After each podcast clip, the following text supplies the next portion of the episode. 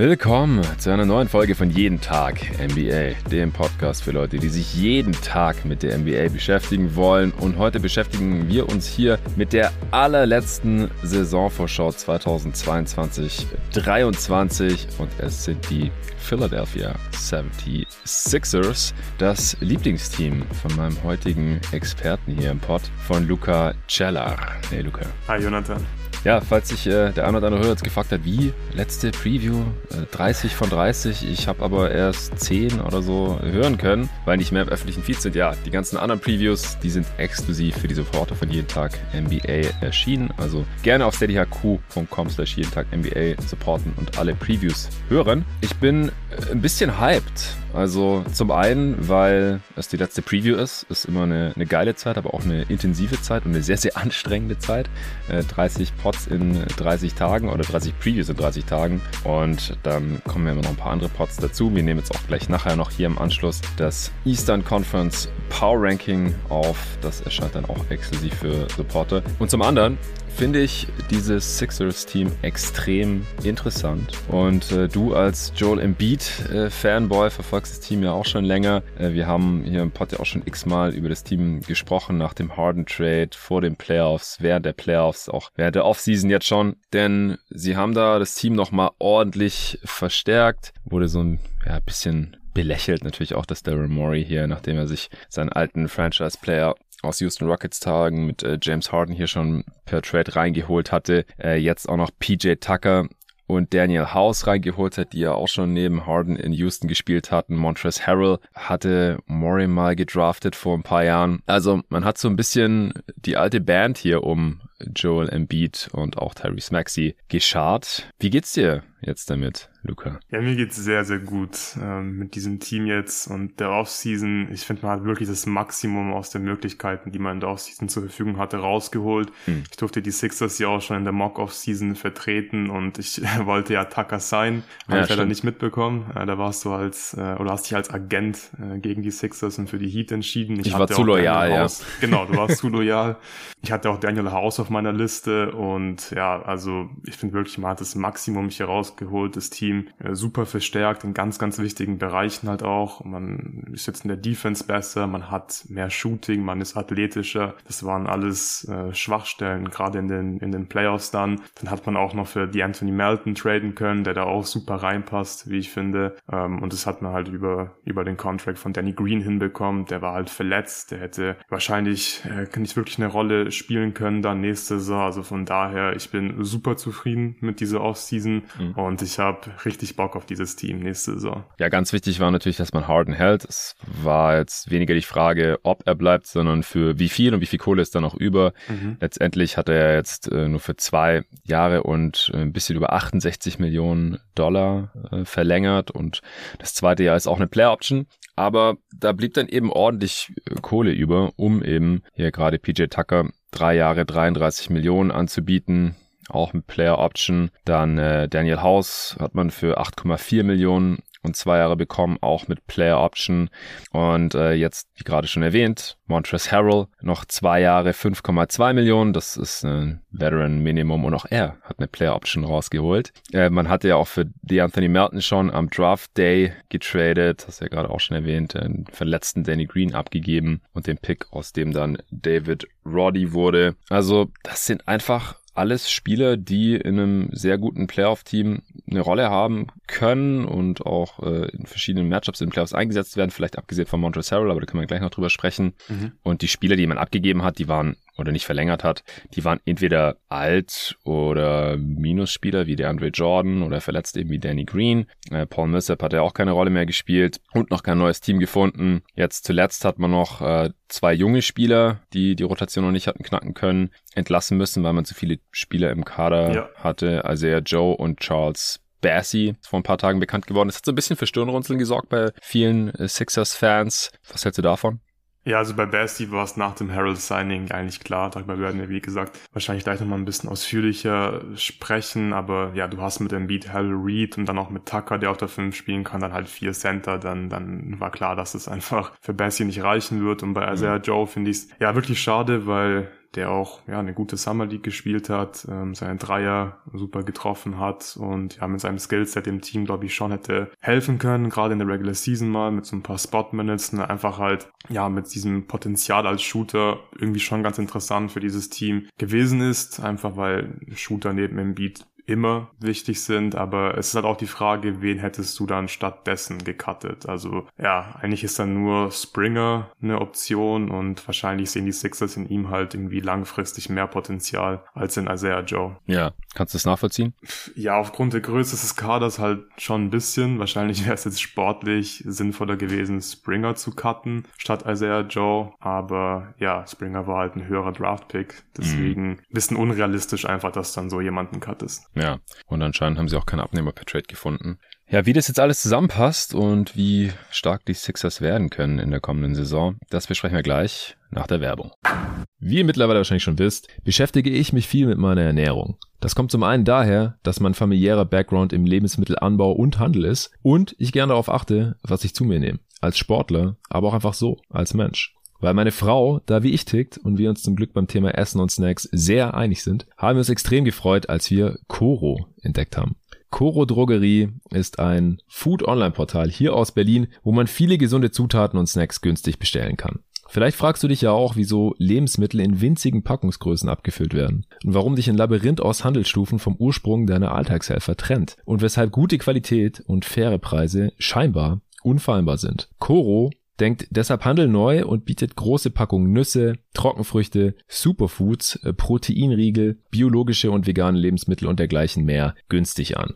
Coro bezieht die Produkte direkt beim Hersteller, also bei den Landwirten. Die Preise sind transparent und Preisänderungen können über Preisentwicklungsgraphen inklusive Erklärung nachvollzogen werden. Ich bin eh die ganze Zeit am Snacken und weil ich meinem Körper über die Jahre immer weniger ungesundes Zeug zumute, esse ich Nüsse und Trockenfrüchte quasi am laufenden Band. Also warum nicht gleich ein ganzes Kilo bestellen, dass die Verpackung nicht fancy aussieht, ist dabei auch egal, weil die Tüte, beziehungsweise in dem Fall ist es fast schon ein Sack, eh direkt im Schrank verschwindet. Mit meinem Gutscheincode NBA bekommt ihr 5% auf eure Bestellung und unterstützt dabei noch diesen Podcast hier, jeden Tag NBA. Also einfach mal auf corodrogerie.de vorbeischauen. Eure Bestellungen gehen direkt an euch raus und ab 100 Euro Einkaufswert sogar kostenlos. Ihr müsst natürlich nicht für 100 Euro bestellen, aber bei dem Angebot äh, kommt man da sehr schnell hin. Bei der letzten Bestellung haben wir uns äh, zum Beispiel wieder haufenweise geilen Stuff gegönnt. Äh, hier Bio-Mango-Streifen Brooks, ein Kilo. Wieder die mit Jewel Bio-Datteln, Medium Delight mit Stein, ein Kilo. Kann ich sehr, sehr empfehlen. Getrocknete Drachenfrucht, 500 Gramm. Blanchierte Mandelkerne, ein Kilo. Getrocknete Ananasstücke, zwei Kilo. Getrocknete Kaki, 500 Gramm. Ich snack das alles weg. Cashewkerne mit Chili ohne Geschmacksverstärker 500 Gramm, auch sehr nice. Geröstete und gesalzene Mandeln 1 Kilo. Ganze und halbe Macadamia-Kerne 500 Gramm. Also ihr merkt schon, in welche Richtung das bei uns geht. Gibt noch sehr viel mehr andere leckere Sachen da in rauen Mengen. Ich kann es nur empfehlen. Und wie gesagt, mit meinem Code NBA bekommt ihr noch 5% Rabatt. Den Gutscheincode für corodrogerie.de findet ihr wie immer in der Beschreibung dieses Podcasts.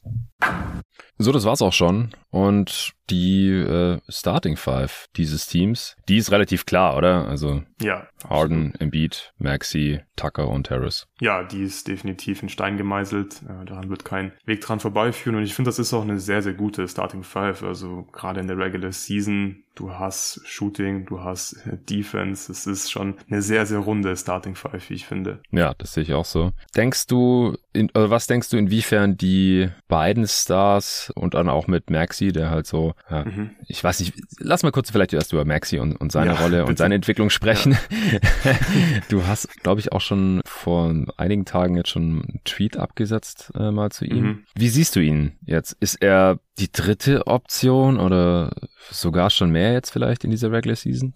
Ich finde es gar nicht so leicht. Also wahrscheinlich ist es ein Hot Take, aber ich kann mir schon durchaus vorstellen, dass Tyrese Maxi früher oder später hier die zweite Option sein wird. Mm. Das Ding ist halt, er passt passt halt einfach perfekt neben Embiid und Harden. Deswegen ist es auch schwierig zu sagen, weil er ist halt, wenn er mit Harden und Embiid spielt, ist er in erster Linie ein Off-Ball-Scorer, ist ein guter Shooter inzwischen. Also die Entwicklung als Shooter ist schon sehr, sehr beeindruckend. Hat in seinem zweiten Jahr halt seine Quoten enorm steigern können, von 30% auf 43% Dreierquote und hat dabei halt schwierigere Würfe genommen, mehr Pull-Ups genommen, die er halt auch inzwischen wirklich richtig gut trifft. Das Volumen muss er noch hochschrauben. Da war jetzt letztes Jahr bei 5,8 Dreiern pro 100 Possessions, aber da bin ich eigentlich ziemlich optimistisch, weil der Typ, der entwickelt sich halt kontinuierlich und wird immer besser. Und ich glaube, das wird jetzt auch nicht aufhören. Der wird auch äh, sich diese Saison in, in gewissen Aspekten verbessern. Also gerade das Playmaking, glaube ich, ist da so der nächste Schritt. Ähm, und halt, dass er das Dreiervolumen hochschraubt, aber er passt wirklich perfekt neben Embiid und Harden. Wenn er mit ihnen auf dem Feld steht, kriegt er halt eben offene Dreier, weil er profitiert enorm davon, dass halt Harden und äh, Embiid gerade im Two-Man-Game natürlich sehr, sehr viel Druck auf die Defense ausüben und die Defense sich darauf fokussieren muss und dann hat Maxi oft leichtes Spiel, er kann super Closeouts attackieren, weil er einfach unglaublich schnell ist. Dann, dann, dann haben die Sixers durch ihn, glaube ich, auch in Transition ähm, ja nochmal noch mal so eine Dimension, die sonst dem Team niemand geben kann, weil er ist dann oft irgendwie so ein One-Man-Fast-Break, wenn er dann einen Kicker-Head bekommt, dann sprintet er einfach durch und finisht. Und ja, das passt einfach wirklich ausgezeichnet. Und dann ist halt die Frage, wie kann Maxi sich als Playmaker entwickeln und kann er halt langfristig auch mehr On-Ball-Creation übernehmen. Dafür muss er, wie gesagt, sein Playmaking halt verbessern. Auch das traue ich ihm zu. Ich glaube, er wird niemals jemand sein, der die Defense jetzt regelmäßig manipulieren wird. Aber ich kann ihm durchaus zutrauen, dass er ja dann mit Bench-Lineups äh, beispielsweise Pick-and-Rolls läuft und halt mit dieser Kombination aus Shooting, guten Pull-Up-Shooting und Geschwindigkeit halt dann trotzdem immer noch gute Offense kreieren kann und dann eben die simplen Reads machen kann und auch ein solider Playmaker sein kann. Das ist also der nächste Schritt in seiner Entwicklung, aber ich liebe den Jungen einfach und ähm, der wird, der wird, glaube ich, wirklich nochmal eine Breakout-Saison haben. Der hat eigentlich letzte Saison schon seine Breakout-Saison, aber der wird definitiv noch, noch besser werden. Ja, es sieht alles danach aus, auf jeden Fall. Aber was denkst du, wie, das war eigentlich die ursprüngliche Frage, die ich dir stellen wollte, wie jetzt Embiid, Harden und Maxi gegeneinander gestaggert werden?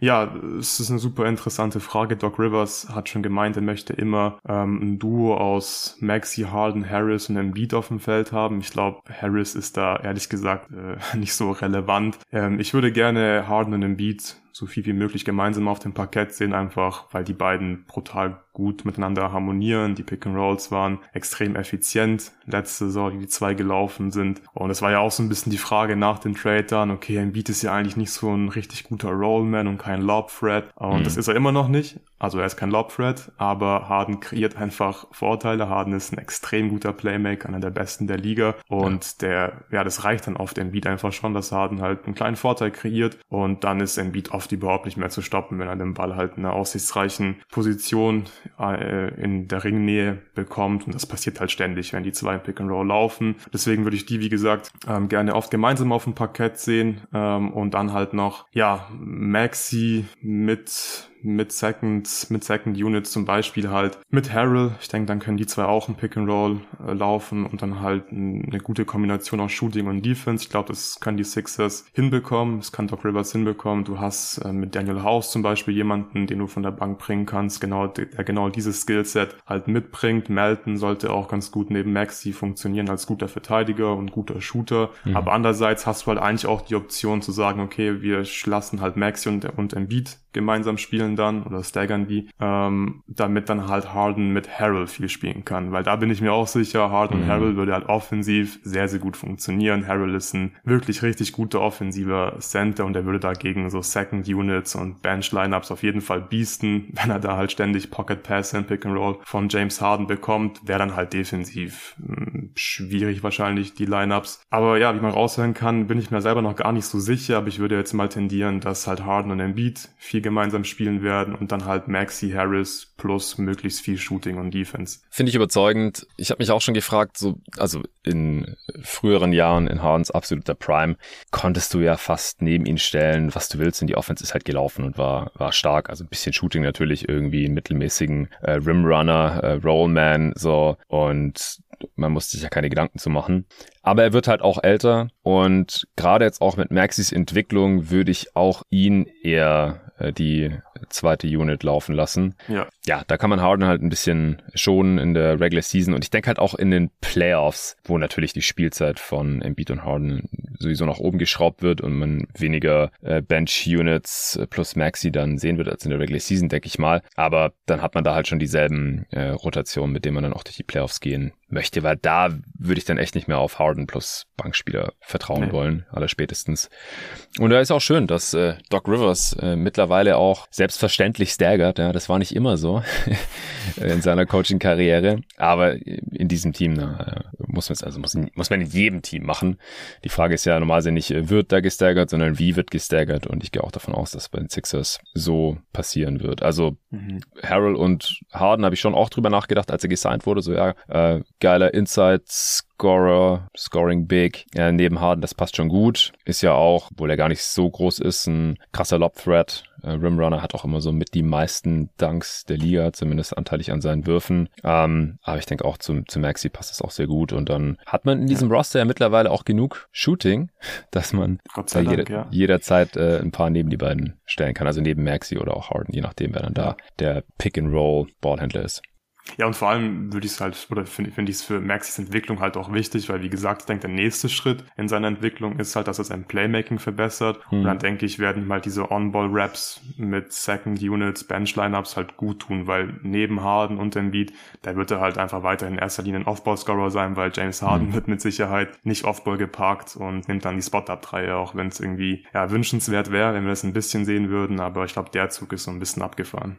Das fürchte ich auch. Und auf der anderen Seite, also du hast ja gerade auch schon angesprochen, Embiid und Harden, das ist äh, ziemlich unstoppable. Ich habe auch nochmal geschaut, ja. äh, wie das so äh, statistisch ausgesehen hat. Du hast sie wahrscheinlich auch nochmal angeguckt, oder? Harden und Embiid zusammen ähm, auf dem Feld. Äh, zusammen habe ich gerade die Stats nicht. Ich habe mir einfach das All-Rating von Harden nach dem Trade, also das Sixers All-Rating nach dem Harden-Trade rausgeschrieben. Das ist halt auch signifikant besser als davor. Ähm, aber ich weiß natürlich, dass äh, das Harden-Embiid All-Rating gemeinsam auf dem Feld brutal stark war. Das müsste wahrscheinlich so an die 120 sogar gehen. Ja, hatte ich fest. 124,1, ja, 99. Percentile. Net-Rating plus 15,8 8 auch 99. Percentile. Ja. Also einfach Embiid und Harden zusammen auf dem Feld, egal wer daneben war. Das ist insane. Die Defense war trotzdem gut, deswegen auch dieses krasse Net-Rating 82. Percentile. Also ist einfach ein unfassbares Duo. Das hat man, glaube ich, wieder so ein bisschen vergessen, weil nach dem Trade, also viele waren hyped, wir ja auch, ähm, haben da die absolute Zerstörung erwartet. Und dann, ja, lief es aber erstmal nicht ganz so toll. War Embiid dann nicht auch mal nochmal angeschlagen? Harden war nicht so richtig fit. Mhm. Und dann gab es auch ein paar, paar Niederlagen, die ein bisschen überraschend waren. Und dann ja, war das halt so ein Dämpfer für den, für den Medienhype um die äh, Sixers ja. Post-Harden-Trade. Und dann auch in Playoffs äh, natürlich. Ja, äh, haben sie sich auch ein bisschen schwerer getan, als man äh, vermutet hat oder als Sixers-Fan vielleicht gehofft hatte. Natürlich auch wieder, weil Embiid verletzt war, wieder irgendwelche Freak-Injuries hatte. Und als ich das jetzt vorhin nochmal gesehen habe, äh, heute Morgen, als ich aufgestanden bin, mich auf den Pod vorbereitet habe, ist meinem Kaffee verschluckt. 99. Percentile Net Rating. Shit, stimmt, da war was. Also. Da war was, ja. Ja, sollte man natürlich maximieren und, und die beiden Dudes so viel wie möglich nebeneinander spielen lassen. Und das, das wird ja auch mit einem gemeinsamen Training Camp und jetzt mit mehr Shooting drumherum und noch bessere Wing Defense drumherum noch besser werden eher. Also ich weiß ja, jetzt nicht, ob man, ob es statistisch besser werden kann, aber man kann es dann halt mal mehr als 1200 Possessions auch mhm. nutzen. Ja, ja, und dieses Shooting, das wird halt auch James Harden vor allem so gut tun, weil ich finde, er gehört einfach nicht mehr zu den besten Scorern der Liga. Hatte letzte Saison Effective Field Percentage mhm. von 49 Prozent. Er war nur in seinem Rookie-Jahr schlechter.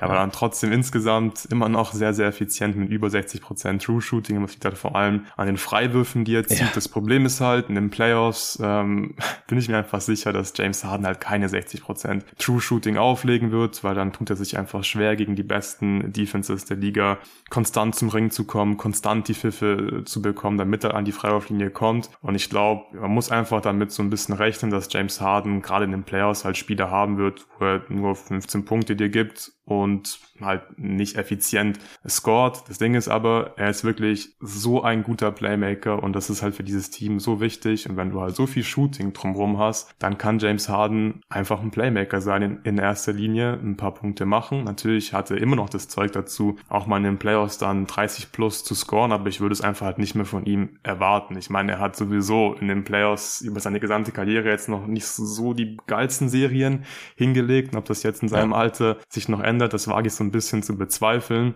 Aber ich mache mir halt um James Harden nicht so große Sorgen, weil er sich einfach aufs Playmaking in erster Linie fokussieren kann. Er wird trotzdem, wie gesagt, ähm, neben dem Playmaking noch scoren, aber er ist in erster Linie für dieses Team halt ein Playmaker und das hat diesem Team ja auch in der Ben Simmons-Ära oft gefehlt. Jemanden, der, ja. der in den Playoffs halt dann wirklich Plays für andere machen kann und ja, James Harden, die mussten natürlich verteidigen. Ganz andere Spieler als Ben Simmons und davon mhm. profitiert Embiid und dafür, davon profitieren auch die Rollenspieler, die einfach offene Looks bekommen und die Rollenspieler, die sie jetzt dieses Jahr haben, die können diese Würfe treffen. Von daher bin ich da sehr, sehr optimistisch, was die Offense angeht. Ja, genau. Also es ist ja hier immer eigentlich eine Regular Season Preview. Die Playoffs sind einfach noch ein halbes Jahr hin.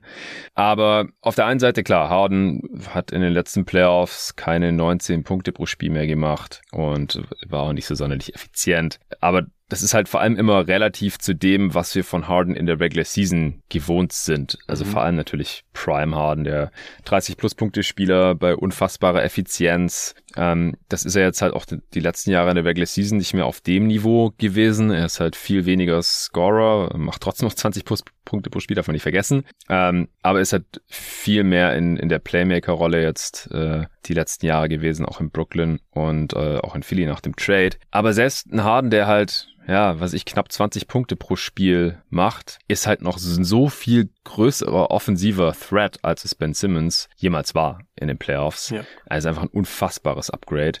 Und auch in der Regular Season, also du hast ja gerade schon gesagt, wie, wie das statistisch aussah mit Embiid und Harden. Es ist halt einfach nochmal viel schwerer zu verteidigen, ähm, dieses Duo, als es äh, Simmons und Embiid waren. Und Simmons war in der Regular Season auch ein äh, guter Offensivspieler, gar keine Frage. Aber wenn dann halt die Teams anfangen zu Gameplan, zu schemen, dann äh, waren die Lichter da halt relativ schnell aus. Und da ist Harden halt äh, auf jeden Fall eine sehr große Entlastung. Und nichtsdestotrotz ist es extrem wichtig, dass Tyrese Maxey hier diese Entwicklung hingelegt hat. Und wie gesagt, also das Shoot Shooting außenrum, das gab's halt in der Form letzte Saison noch nicht. Also auch die, die meistgespielte Lineup, ähm, wenn Embiid und Harden zusammen auf dem Feld waren, das war über die Hälfte dieser 1200 Possessions, 660 an der Zahl, waren mit Matisse Thibault auf dem Feld. Und mhm. man hat, hatte trotzdem eine extrem gute Offense. Und der Typ ist halt ja, einer der schlechtesten Offensivspieler der Liga, die Minuten sehen. Er spielt halt echt nur, weil er ein krasser, krasser, krasser Defender ist. Und dann kann man sich halt diese miese Offense so halbwegs leisten in der Regular Season, aber halt auch nur in der Regular Season. Wie gesagt, auch hier, da gilt es halt in einem ähnlichen Maße, was ich gerade für Ben Simmons gesagt habe, wenn er Teams anfangen, sich auf die Sixers vorzubereiten und wie verteidigen wir das am besten? Wen lassen wir offen? Ja, Matisse Thibault wird natürlich offen gelassen, denn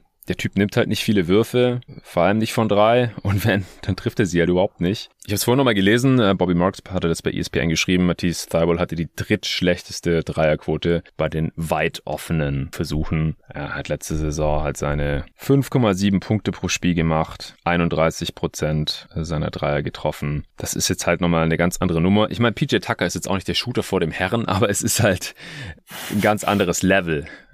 Der nimmt halt die Dreier dann schon, wenn er offen ist und trifft sie halt auch solide. Ja, ja, der hat der letzte Saison auch ähm, eine der besten Dreierquoten der Liga gehabt, über 40 Prozent getroffen. Und gerade bei den Corner-Dreiern, da musst du dir bei Tucker jetzt nicht so viele Sorgen machen. Der wird dann schon den einen oder anderen treffen. Das kannst du halt von Fireball überhaupt nicht behaupten. Der ist natürlich trotzdem immer ja. noch ein interessanter Spieler durch seine Defense, aber er war auch letzte Saison, obwohl die Sixers halt ja, große Probleme hatten, was die Tiefe im Kader anbetrifft, war er halt niemand, den, auf den ich jetzt verlassen konntest in den Playoffs. Also war da eigentlich ja. überhaupt gar kein Faktor. Und jetzt ist halt eigentlich ganz cool. Du hast halt viel besseres Spielermaterial, äh, gerade für solche Playoff-Szenarien mit Haus, äh, beispielsweise Melton, die können verteidigen und einen Wurf treffen. Das kann Feibel halt nicht. Und jetzt ist Feibel halt so ein bisschen so ein Joker, finde ich. Den kannst du mal reinschmeißen, dann kann er mal ein bisschen Stress machen in der, in der Defense. Wenn er da mal einen Dreier mhm. trifft, dann ist cool. Und wenn nicht, nicht, dann kannst du ihn halt einfach wieder, wieder rausnehmen und du hast halt einfach bessere Optionen dann. Also von daher glaube ich, ist es jetzt so wirklich die optimale Rolle für Fireball und klar, wenn das Shooting irgendwann kommt, dann ist er natürlich ein, nochmal ein deutlich interessanterer Spieler und dann wird er auch ähm, ja ein viel wertvollerer Spieler, weil ohne das Shooting dann das ist einfach nicht spielbar in den Playoffs offensiv. Ja, ja auf jeden Fall. Ja, auch Daniel House äh, ist, ist dann sehr passender Spielertyp, auch nochmal ein kräftiger Defender, ziemlich athletischer ja. Typ.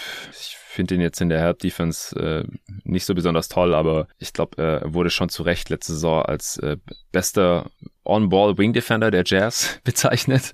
Mhm. Da hängt die Messlatte nicht besonders hoch, aber er war zum Beispiel besser als Royce O'Neal. Und er ist ja auch ein bisschen streaky, was sein Dreier angeht, aber halt auch ein äh, viel besserer Shooter als Thibault. Ja, absolut. Also ich kann mir auch durchaus vorstellen, dass man, dass man sogar mal mit House closed, ehrlich gesagt, mhm. weil gerade On-Ball, hast du ja eben gesagt, war bei den Jazz wirklich überzeugend letzte Saison und wenn sein Wurf dann fällt, dann ist es eigentlich das ideale Skillset für so eine Closing Lineup und dann könnte ich mir schon vorstellen, dass Tobias Harris dann mal zuschauen muss, äh, wenn es um die Wurst geht.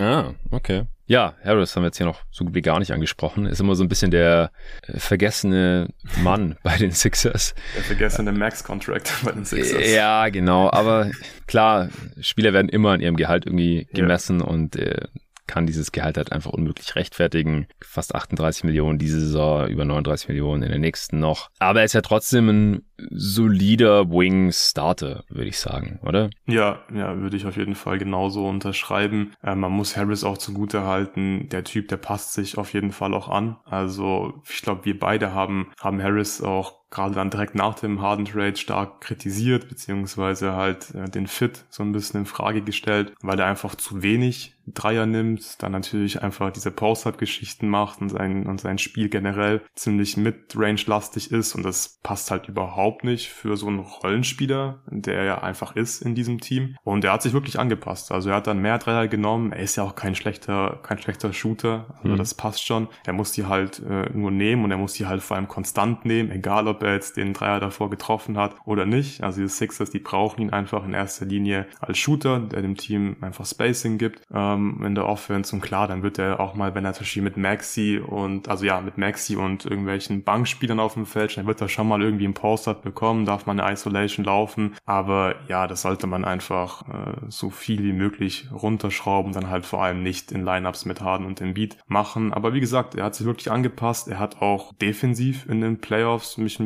positiv überrascht. Also es sah mhm. teilweise mhm. schon sehr, sehr solide aus. Und das Ding ist halt, jetzt hast du Tucker und dann muss Harris auch nicht den besten Wing äh, Offensivspieler des Gegners verteidigen. Dann kann er halt ja, ja ein bisschen leichtere Matchups verteidigen. Das traue ich ihm definitiv zu. Von daher passt das eigentlich ganz gut. Und ich bin mir ziemlich sicher, dass Tobias Harris seinen Job nächste Saison ziemlich solide ähm, ausfüllen wird. Ja, Merton ist, ist jetzt der letzte Neuzugang, den wir jetzt noch nicht so wirklich mhm. besprochen haben. Wie siehst du seine Rolle?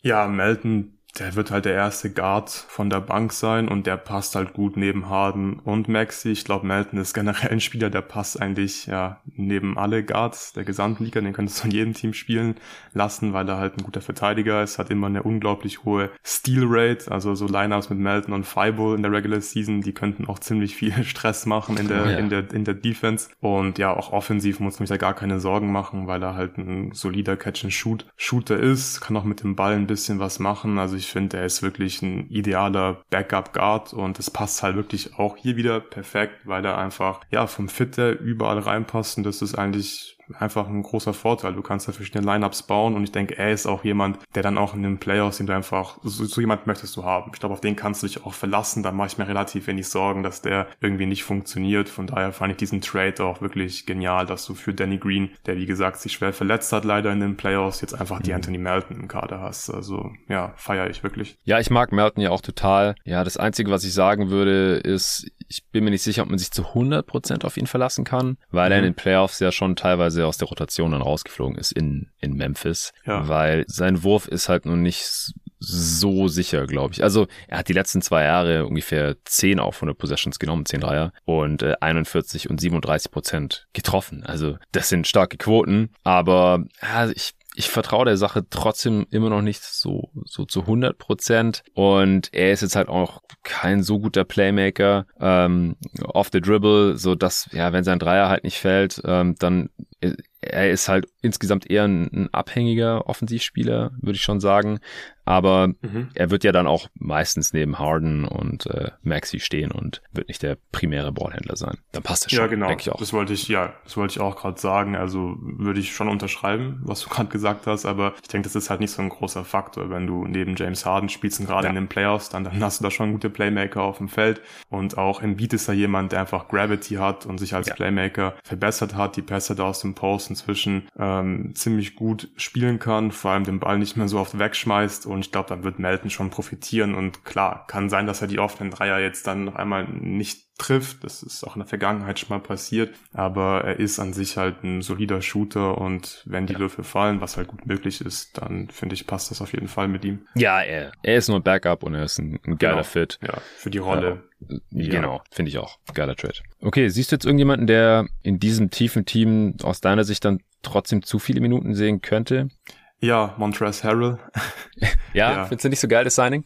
Ja, also ich fand es äh, sehr interessant. Du hast ja die Hornets Preview mit Pat aufgenommen von Kicks und ja. er hat gemeint, er feiert das Signing total und mag Harrell auch voll. Und mit dem zweiten Teil der Aussage gehe ich auch mit. Ich feiere Harrell auch eigentlich total. Also ich, ich, ich liebe es irgendwie so, keine Ahnung, Freitagabend nach dem Training noch kurz vorm Schlafen gehen, irgendwie ein Spiel anzumachen und zu sehen, wie Harrell halt gegen so Second Units beastet und ständig Offensiv-Rebounds holt und dankt. Ich ja. weiß halt nicht, ob ich jetzt Harrell so gerne bei den Sixers sehe in der Regular Season ist es halt denke ich einfach, es ist okay. Vor allem, es ist ein Minimum-Deal. Also da gibt es jetzt an sich nicht so super viel zu kritisieren. Der wird definitiv producen. Also gerade ja neben diesem offensiven Talent, was die Sixers haben, das wird schon gut funktionieren. Ich frage mich halt nur, was Doc Rivers in den Playoffs machen wird. Und da habe ich halt die Befürchtung, dass er dann Montrezl Harrell über ähm, Paul Reed spielen lassen wird. Und ich fand, Paul Reed hat seine Sache in den Playoffs jetzt dieses Jahr wirklich sehr, sehr gut gemacht. Und der ist wahrscheinlich der bessere Playoff-Spieler. Aber dadurch, dass du jetzt halt Harrell in diesem Kader hast und Doc Rivers die Option hat, Harold, den Veteranen, spielen zu lassen, wird es halt wahrscheinlich machen. Also gerade dann halt in diesem Playoff-Szenario in der Regular Season wird es vielleicht äh, ja ab und zu mal irgendwie Matchup abhängig sein, aber da bin ich mir einfach nicht so ganz sicher, was Doc Rivers da machen wird. Deswegen habe ich halt die Befürchtung, dass Montrezl Harrell zu, zu viel spielen wird und deswegen dann auch Paul Reed zu wenig spielen wird, weil Paul Reed ist für mich definitiv der bessere Playoff-Spieler als Harrell. Also der ist der bessere Verteidiger und ich glaube, das ist halt dann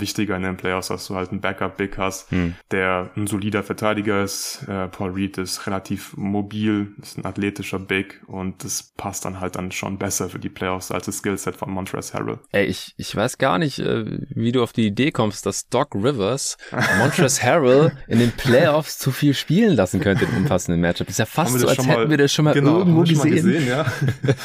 Oder allgemein Doc Rivers und, und Spieler, die er schon wo, von woanders kennt, also dass er die ja. irgendwie zu viel spielen lassen könnte, auch wenn, wenn die es nicht bringen. Ähm, ja, völlig, völlig aus der Luft gegriffen. Ich kann das gar nicht nachvollziehen.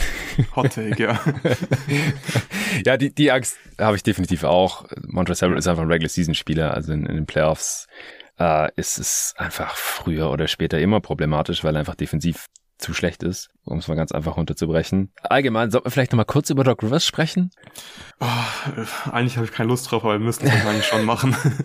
ja, ja äh, ich habe mir, ich habe mir nach den Playoffs habe ich äh, wirklich darauf gehofft, dass die Doc Rivers entlassen werden. Das war dann schon so ein bisschen Dämpfer, äh, dass es nicht passiert ist und es war auch zum damaligen Zeitpunkt jetzt gar nicht so realistisch. Wäre wahrscheinlich ziemlich teuer für die Sixers Owner, Doc Rivers jetzt frühzeitig zu entlassen und dann halt ihn mit einem passenden Coach zu ersetzen. Aber wie lange hat er noch Vertrag? Wahrscheinlich noch so drei Jahre oder sowas. Ja, ich glaube zwei drei Jahre hm. sind's noch. Und ja, ich meine, er war halt, also man muss auch sagen, in der ersten Runde gegen die Raptors hat er wirklich eigentlich einen ganz guten Job gemacht. Aber er hatte dann auch gegen die Heat halt immer wieder Lineups auf dem Feld und auch seine Aussagen in den Pressekonferenzen, die er dann da getätigt hat und sich auch so ein bisschen beschwert hat. Ähm, hier, ja, so, dass, dass es eher auch so ein bisschen un underrated ist und das unfair ist, dass er halt so diesen Ruf hat, ähm, dass seine Teams immer die Niederlagen ja. verspielen in den Playoffs. Noch gegen die Raptors ist es dann am Ende ja auch nochmal knapp geworden. Ich habe einfach überhaupt gar kein Vertrauen in Doc Rivers, dass er äh, die Sixers dann wirklich zu einem Titel führen kann und halt äh, konstant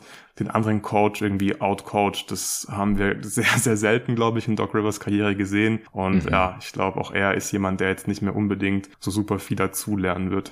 Ja, ich, ich befürchte es leider auch. Ähm, ja. Aber es ist ja eine Regular Season Preview hier und er ist ein das sehr starker Regular Season Coach. Also genau. Gar keine also ich meine, er hat halt, er hat halt die Andre Jordan einfach spielen lassen in den Playoffs. Also ich finde, es sagt Yep. einfach schon alles. Ja. genau. Okay, und hast du Angst, dass irgendwer zu wenig Minuten bekommt? Also eigentlich nicht wirklich. Ich glaube, der ein oder andere Spieler muss für sich persönlich Angst haben, dass er zu wenig Minuten bekommt, weil das Team halt sehr, sehr tief ist. Aber das sind halt ja sehr gute Probleme. Diese Probleme möchtest du haben. Ich glaube, Shake Milton ist jemand, der halt äh, zu wenig Spielzeit bekommen wird, weil jetzt die Anthony Melton wahrscheinlich in der Rotation auf jeden Fall äh, vor ihm steht oder in der Death Chart äh, vor ihm ist. Der ist halt ein besserer Verteidiger. Shake Milton, der ist ein ganz guter Scorer von der Bank, wenn es bei ihm halt läuft, aber er ist halt auch nicht super konstant und ich denke, der ist dann halt einfach ganz klar der vierte Guard in diesem Team und der hat da wahrscheinlich persönlich den Anspruch, eher der erste Guard von der Bank zu sein, aber das sehe ich halt nicht wirklich in diesem tiefen Sixers-Kader. Ja, da haben wir jetzt eigentlich auch schon jeden äh, einmal erwähnt, glaube ich, außer Ah, Niang, Niang müssen wir noch erwähnen. Niang und Korkmaz. Ja, wie siehst Ja. du deren Rollen?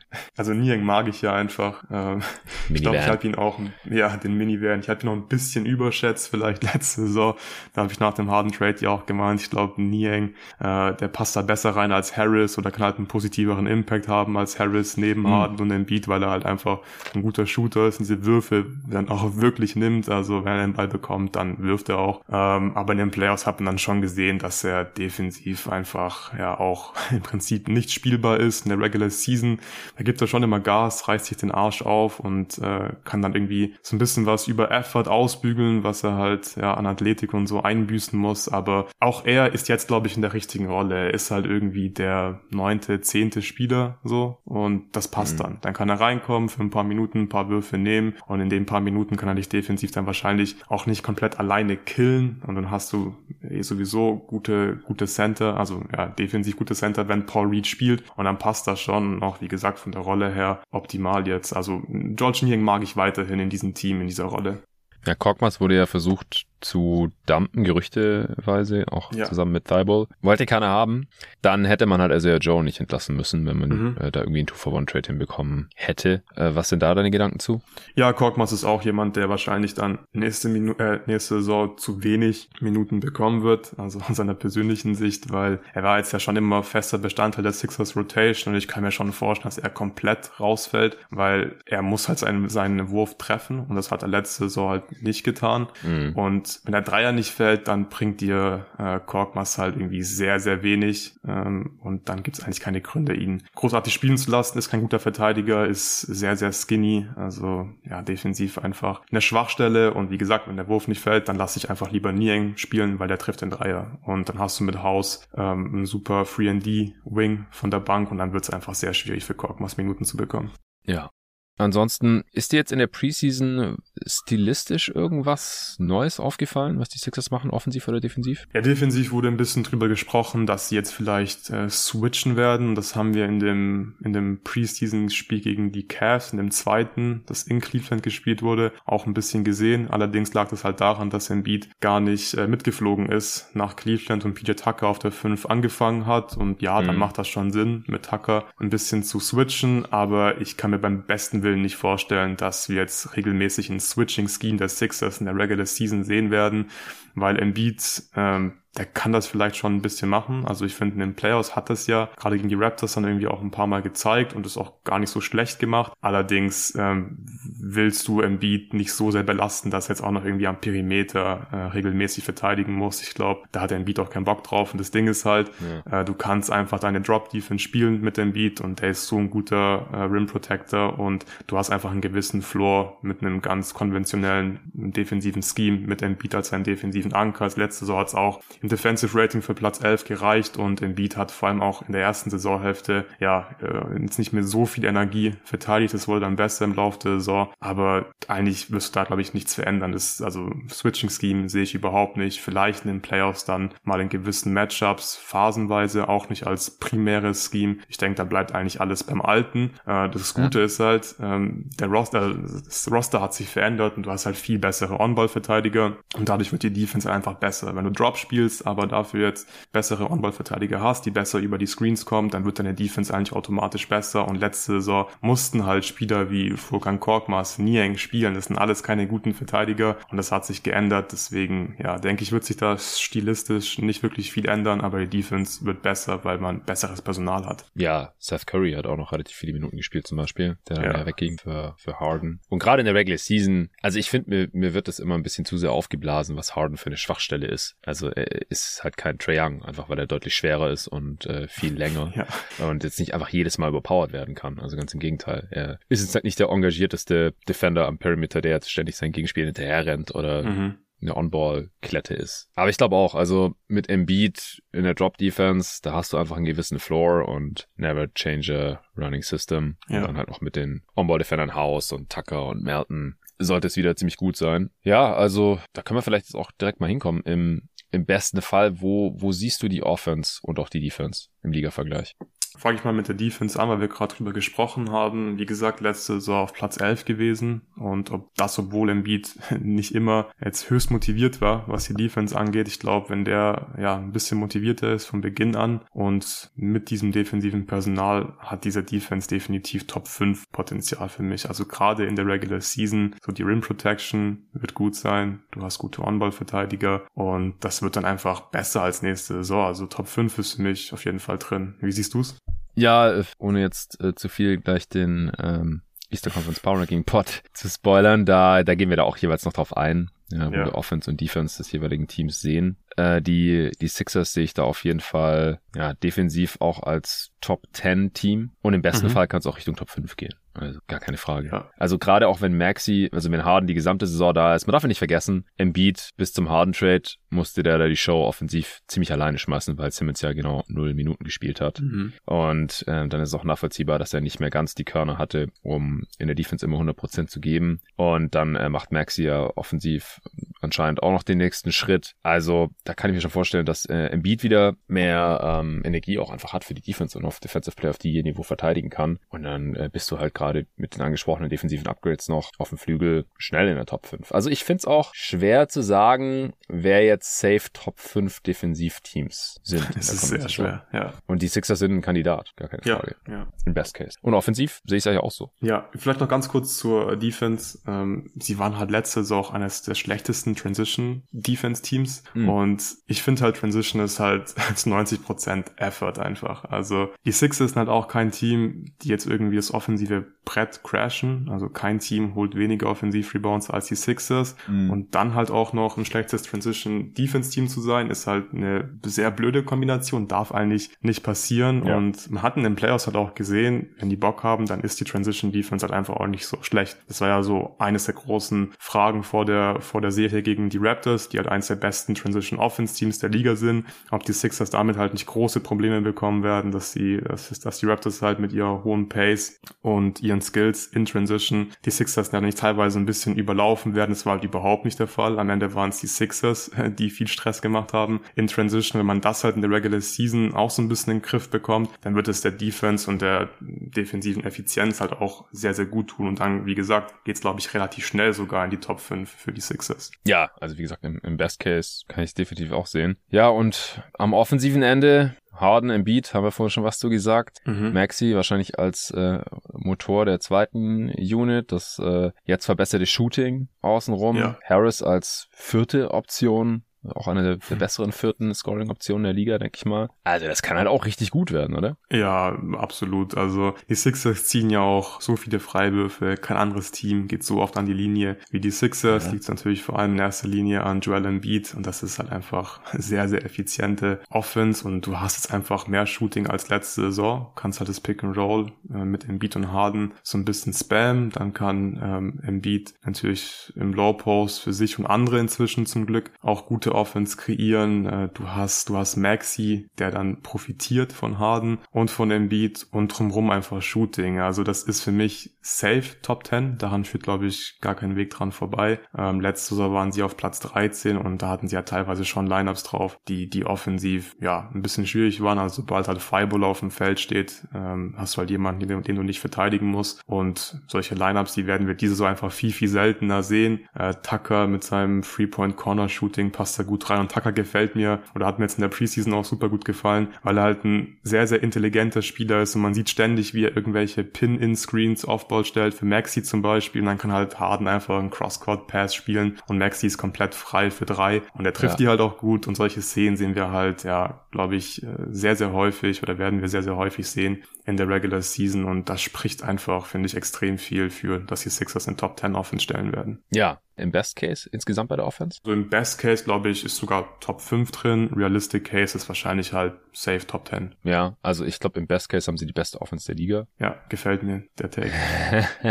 Also dafür dürfen halt äh, weder Harden noch Embiid allzu viele Spiele verpassen. Mhm. Letzte Saison hat Embiid 68 Spiele gemacht. Das kann wieder passieren. Harden soll jetzt endlich mal wieder fit sein. Davor war ich immer ein Spieler, der selten verletzt war. Er hatte jetzt immer diese Oberschenkelprobleme. Ja. Also wenn die beide 65 plus Spiele machen oder vielleicht sogar an die 70, also im Best Case machen sie halt 70 plus, neues Career High für Embiid in Regular Season Games, ja, dann haben sie vielleicht die beste Offense der Liga. Ich erwarte aber so oder so eine, eine sehr starke, eine Top 5 Offense. Ja, vor allem auch, wenn dann sich Harold irgendwie durchsetzen sollte in dem Backup Center Battle gegen Paul Reed, mm. dann glaube ich, hast du halt auch eine sehr, sehr starke ähm, Offense in der Second Unit, also wirklich Harrell, wirklich einer der besten offensiven Backup-Bigs, vielleicht sogar einer der besten offensiven Bigs generell in der Liga, weil er ist einfach so effizient am Ring und er dankt wirklich die ganze Zeit, holt Offensiv-Rebounds und das ist halt auch nochmal so ein, so ein Aspekt, der die Offense vielleicht ein bisschen besser macht, Tucker und Der war Harrell. Sixth Man of the Year genau. vor zwei Jahren, also. Ja.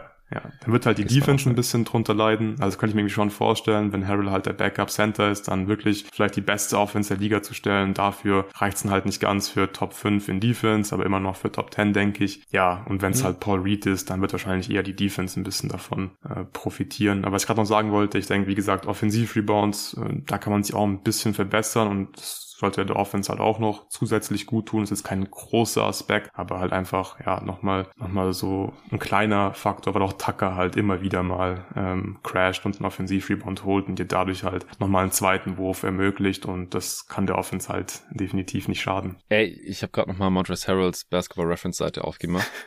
Hast du schon mal seinen Playoffs Plus Minus gesehen? Playoff Plus Minus? Ja, Career oder ist eigentlich egal, auch von den einzelnen Saisons. Der hat in 30 Spielen ist 473 Minuten, weil er auch keine großen Rollen hat, aber es sind halt schon 30 Spiele, ja. Mhm. On-Off von minus 26. Ja, ja. Also in den Playoffs. On-Court-Wert also von minus 17. Ich habe sowas, glaube ich, noch nie gesehen, Alter. Was ist das denn?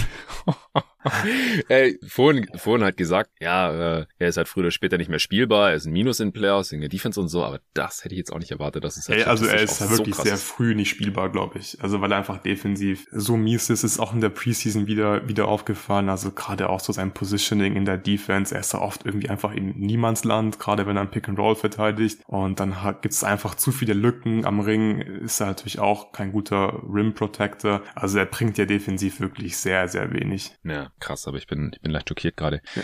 Äh, ähm, wie viel Siege holen die Sixers denn im Best Case? Also Top 10 Defense mhm. und Top 5 Offense? Ja, ja, also das Ding ist halt, ich habe auch relativ wenig Fragezeichen, stand jetzt bei den Sixers und bei den anderen Top-Teams im Osten, zu denen wir dann später im ähm, Power-Ranking-Update kommen werden. Da habe ich schon ein bisschen mehr Fragezeichen. Also bei den Celtics halt die ganze Geschichte mit Judoka, Robert Williams ist verletzt. Äh, bei den Bucks habe ich immer so ein bisschen das Gefühl, dass die vielleicht einfach durch die Regular Season cruisen werden, dass sie ja. da nicht ganz so viel Wert drauf legen und deswegen, ähm, ja, habe ich hier im Best Case tatsächlich 62 Siege äh, bei den Sixers stehen und ich kann mir halt sehr gut vorstellen, du hast auch 62?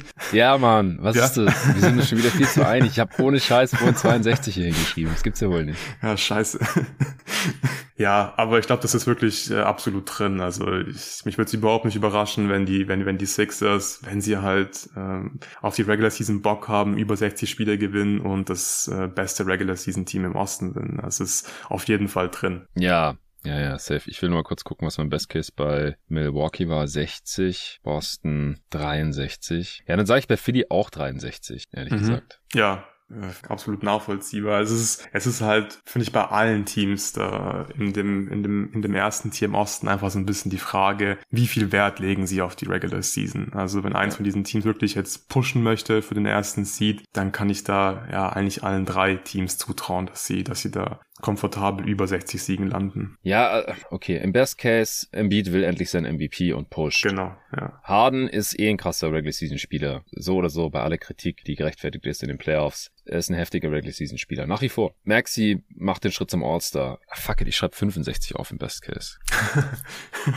also es, ja, ja. Äh, ich, ich bin mir nicht sicher, ob überhaupt ein Team 60 Siege holt dieses Jahr. Aber es kann natürlich passieren. Und wenn es nur mhm. eins ist, dann sind es vielleicht die Sixers. Ja, ja das passt alles so gut zusammen. Offense und Defense stark, tief, guter Regular Season Coach. Embiid will MVP werden. Fragezeichen ist eigentlich nur, Gesundheit. Mhm. Weil wenn Embiid 30 Spiele verpasst oder Aber so. Das ist ja bei vielen Teams der Fall. Ja, ja. das ist so. Aber ja, bei Embiid ist die Wahrscheinlichkeit da leider halt ein bisschen höher. Mhm. Ähm, vielleicht Zwischenfrage. Also wenn Embiid mal nicht großartig verletzt ist in den Playoffs mhm. und Harden auch nicht, oder sag mal mal, die Sixers fliegen nicht raus, weil irgendwer verletzt ist. Was war dann das Problem, wenn sie nicht Champ geworden sind am Ende? Was denkst du? Mhm.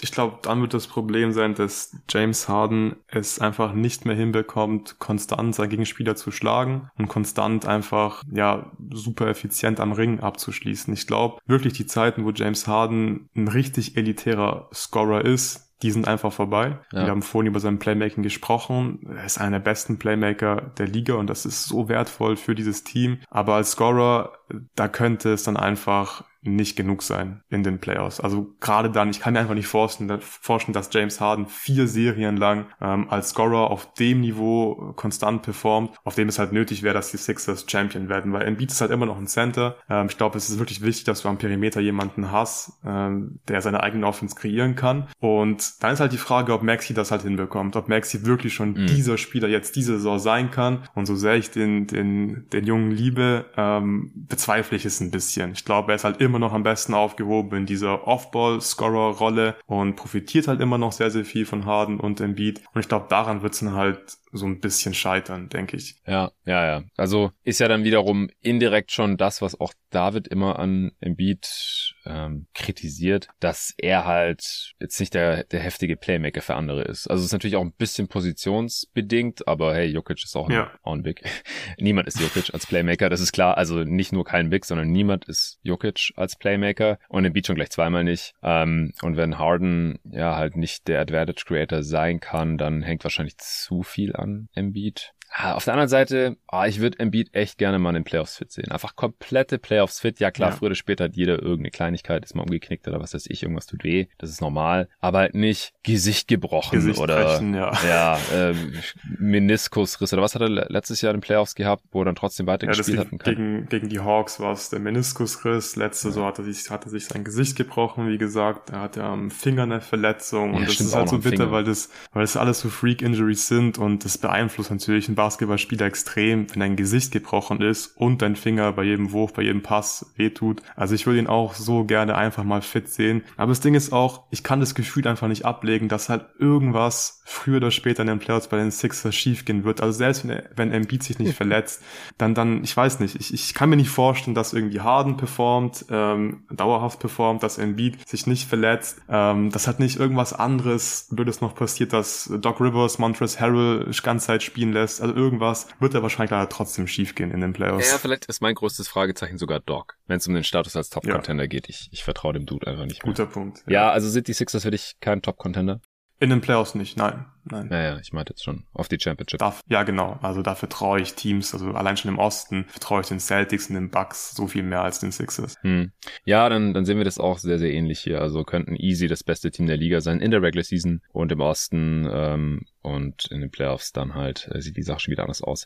Aber das werden wir dann sowieso nochmal besprechen. Äh, wir müssen zum, zum Worst Case kommen. Mhm. Wie viel Siege hast du da? Also generell ist die Spanne hier bei mir einfach sehr, sehr gering. Ich glaube, man hat einen extrem hohen Floor in der Regular Season und deswegen habe ich beim Worst Case hier 52 Siege stehen, weil ich glaube, nice. du auch oder was? Nee, ich habe 50, aber du bist ah, halt schon okay. über der Overline im Worst Case. Ja, ja. Also wirklich kann mir beim besten Willen nicht, also nicht vorstellen, dass, dass dieses Team jetzt irgendwie nicht annähernd an der Top 10 in Offense und Defense ist. Und wenn du das halt schaffst, dann geht's halt sehr, sehr schnell in Richtung 50 Siege. Und wenn sich Embiid äh, nicht verletzen sollte, wenn Harden halbwegs fit ist, dann kann, glaube ich, einfach ziemlich wenig schiefgehen in der Regular Season. Worst Case besser als letzte Saison. Ja, ja, ist eine Ansage. Mag ich. Also ich ich habe es ja also fast dasselbe, ich habe 50 im Worst Case. Also ich, ich glaube einfach dieses Roster, auch wenn es da ein paar Verletzungsprobleme gibt und äh, ja, Harden vielleicht doch nicht fitter aussieht, Embiid, ja, was, was ist Worst Case ohne katastrophal zu sein? 20, ja, 20 zumal 25 Spiele verpasst. Hm. Ja, dann kannst du das trotzdem noch ausgleichen ja. in, diesem, in diesem Kader. Das denke ich auch. Also dass, dass Maxi einfach jetzt schon besser geworden ist letzte Saison, das können wir, glaube ich, abhaken. Dann ja. äh, bin ich gespannt. Du bist ja jetzt schon over.